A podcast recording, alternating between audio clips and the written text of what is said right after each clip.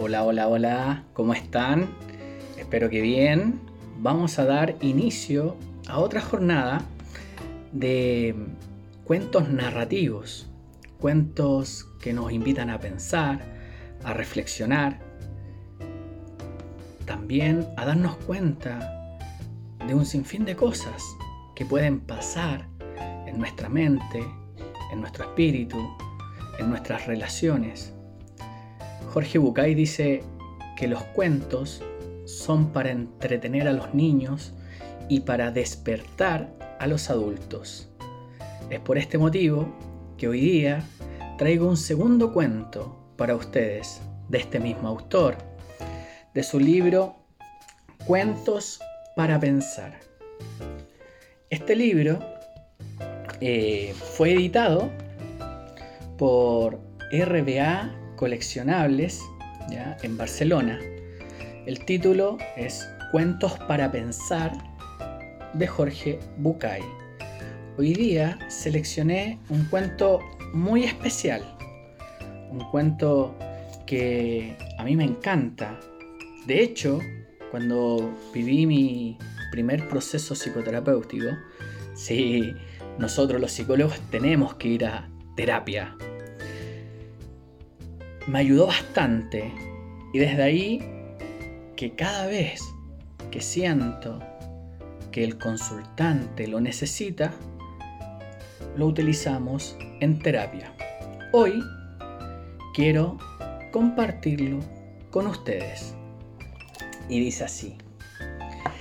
Esta es la historia de un hombre al que yo definiría como un buscador. Un buscador es alguien que busca, no necesariamente alguien que encuentra. Tampoco es alguien que necesariamente sabe qué es lo que está buscando. Es simplemente alguien para quien su vida es una búsqueda. Un día, el buscador sintió que debía ir a la ciudad de Camir había aprendido a hacer caso riguroso de estas sensaciones que venían de un lugar desconocido, de sí mismo. Así que lo dejó todo y partió. Después de dos días de marcha por los polvorientos caminos, divisó a lo lejos Camir. Un poco antes de llegar al pueblo, le llamó mucho la atención una colina a la derecha del sendero estaba tapizada de un verde maravilloso. Y había un montón de árboles, pájaros y flores encantadores. La rodeaban por completo una especie de pequeña valla de madera lustrada. Una portezuela de bronce lo invitaba a entrar. De pronto, sintió que olvidaba el pueblo y sucumbió ante la tentación de descansar por un momento en aquel lugar. El buscador traspasó el portal y empezó a caminar lentamente entre las piedras blancas que estaban distribuidas como al azar entre los árboles. Dejó que sus ojos se posaran como mariposas en cada detalle de aquel paraíso multicolor.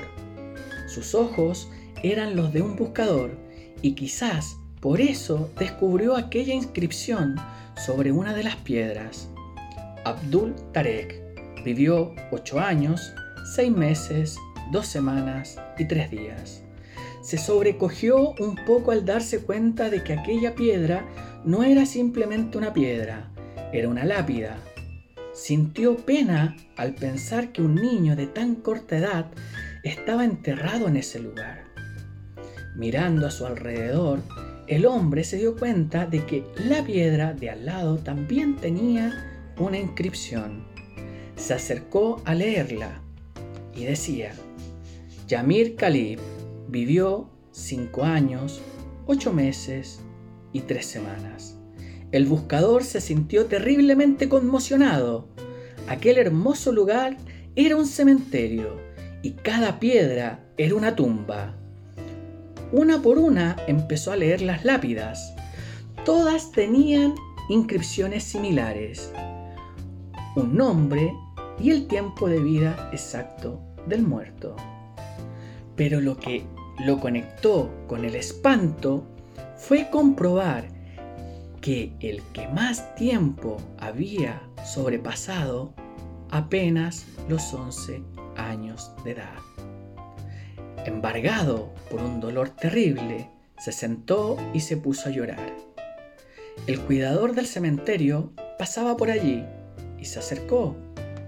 Lo miró llorar durante un rato en silencio y luego le preguntó si lloraba por algún familiar. No, por ningún familiar, dijo el buscador. ¿Qué pasa en este pueblo? ¿Qué cosa tan terrible hay en esta ciudad? ¿Por qué hay tantos niños muertos enterrados en este lugar?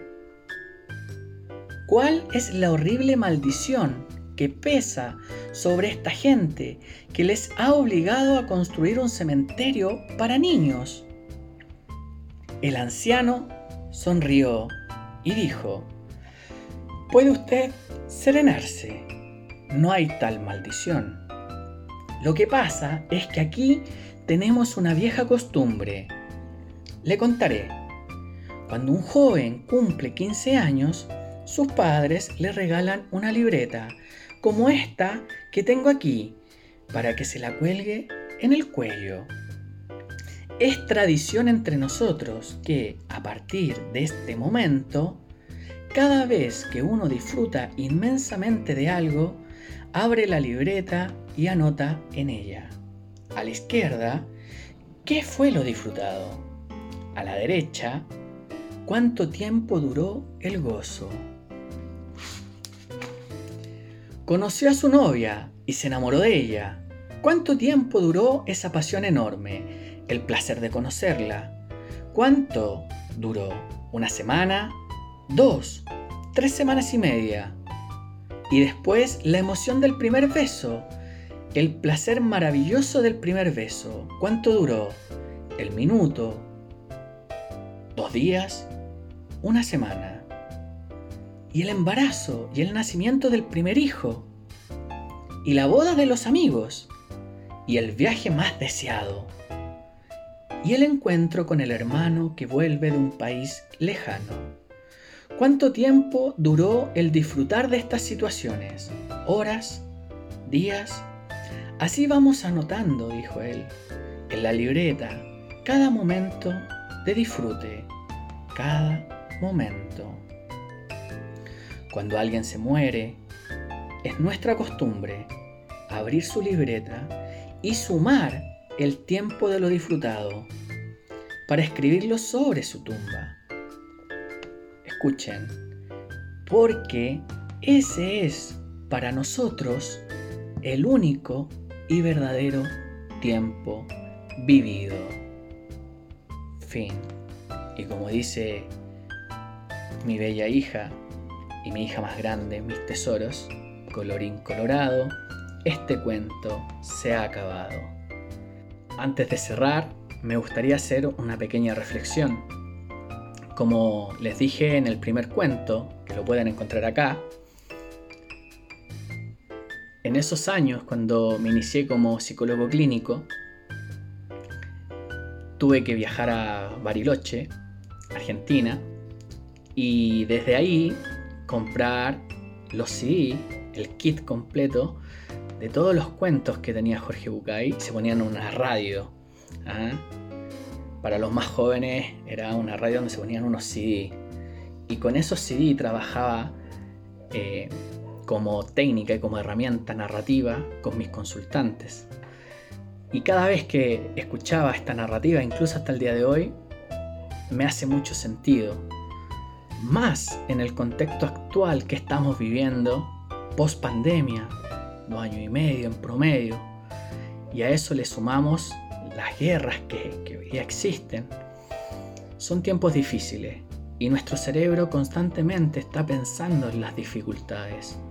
Y este cuento justamente nos invita a hacer ese esfuerzo de buscar lo positivo, de buscar lo bueno. ¿Ah? Recuerdo que mi primera mentora y psicóloga, me dijo un día, Ricardo, vino una persona ciega y yo le di una tarea. Ella era de la vieja escuela y le regalaba una libretita a los consultantes, no existían los celulares, y ella me narraba que le dijo a esta persona ciega que tenía que escribir en esta libretita todas las cosas buenas de su vida y traerlo como tarea para la próxima sesión. Ella muy confundida me dice, Ricardo, no sé si habré hecho bien en hacerle esa tarea, ya que puede ser que no está acostumbrado a ver lo positivo. Para sorpresa de ella, llega este consultante a su sesión. Yo obviamente inquieto, apenas terminó, nos pudimos reunir y lo dialogamos. Y le dije, cuénteme, cuénteme, ¿qué, qué, pasó? Y ella me dice, llegó con casi 10 hojas llenas de cosas buenas. El bañarse con agua caliente, el escuchar los pájaros, el tomarse un té con unas tostadas con pan con mantequilla, y así muchas cosas más. Y bueno, nosotros también tenemos que aprender a hacer eso. Murió mucha gente en el COVID y nosotros estamos aquí, ahora. A eso le sumamos, quizás tenemos familia, tenemos una profesión, estamos vivos, tenemos una naturaleza maravillosa, especialmente los que vivimos en Latinoamérica. Y así sucesivamente. También relaciones, amistades. Aprendamos a disfrutar lo bueno. Así que los dejo invitados también a seguirnos, a suscribirse en nuestro canal, que nos ayuda mucho para seguir compartiendo este material con ustedes de forma gratuita, para que llegue la gente. Tampoco olviden compartirlos le mando un abrazo y que tengan muchos momentos felices. Aprendan, ojo, sí, a distinguirlos